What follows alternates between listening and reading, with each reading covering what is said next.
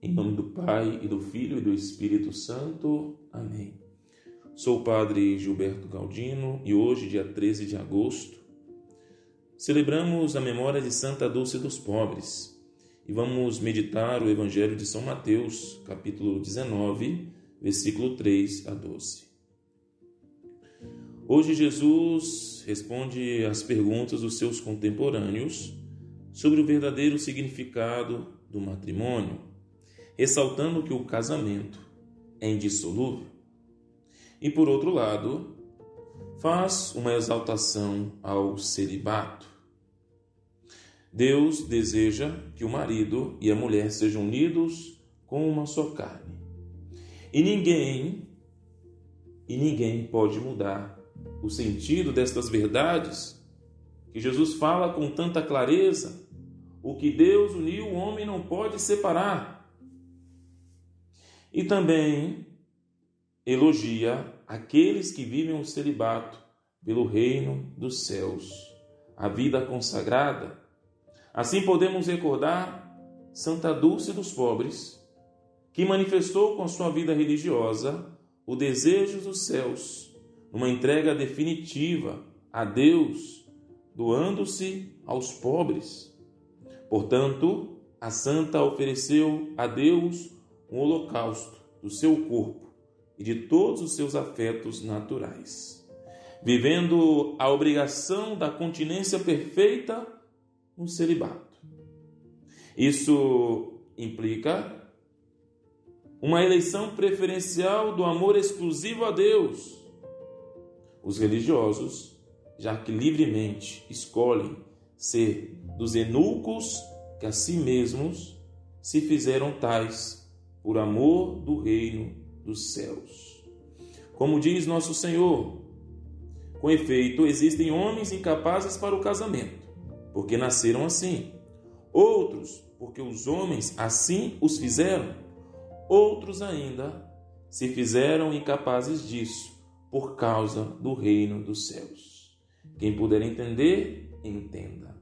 A santa escolheu um amor exclusivo a Deus e simulou como Cristo, dando-se aos pobres.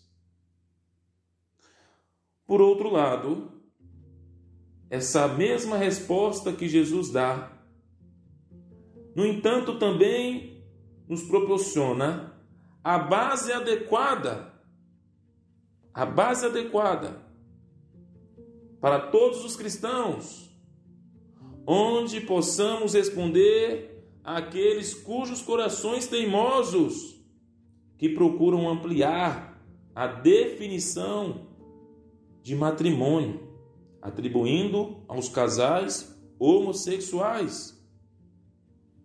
Ao fazer retroceder o matrimônio ao plano original de Deus, Jesus ressalta quatro aspectos relevantes pelos quais só se pode unir em matrimônio um homem e uma mulher.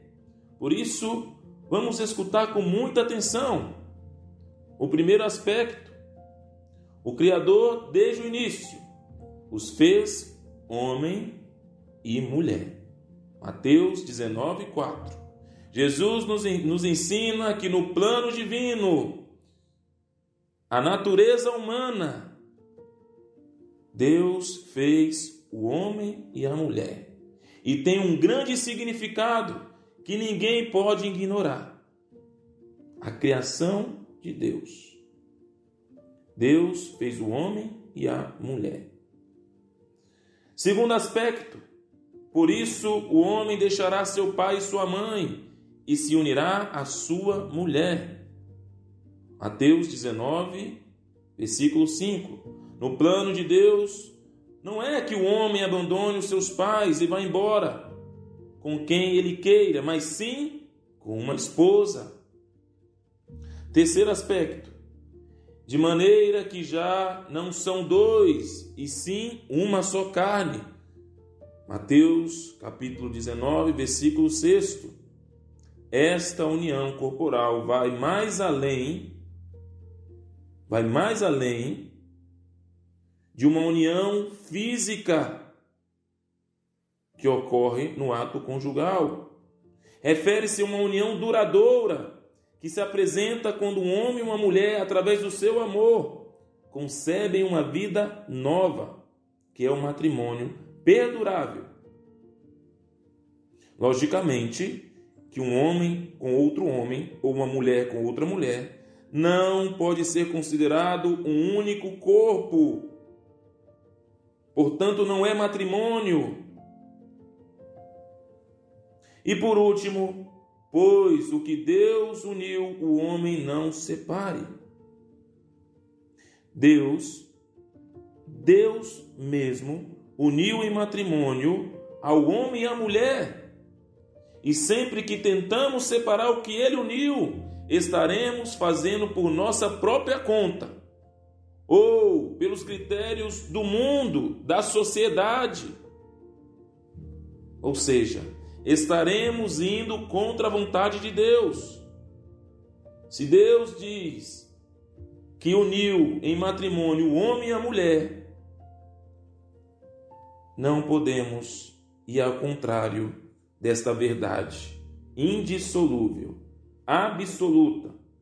Portanto, sejamos cristãos católicos de verdade, onde nós não devemos deixar-nos sermos arrastados e contaminados pelos critérios do mundo.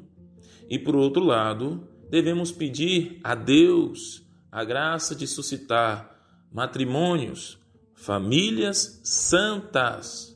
E a exemplo de Santa Dulce do, dos pobres, religiosos, santos, que manifestem o amor de doação que devem dar, ofertando a sua própria vida a Deus, pelos votos religiosos. Louvado seja o nosso Senhor Jesus Cristo, para sempre seja louvado.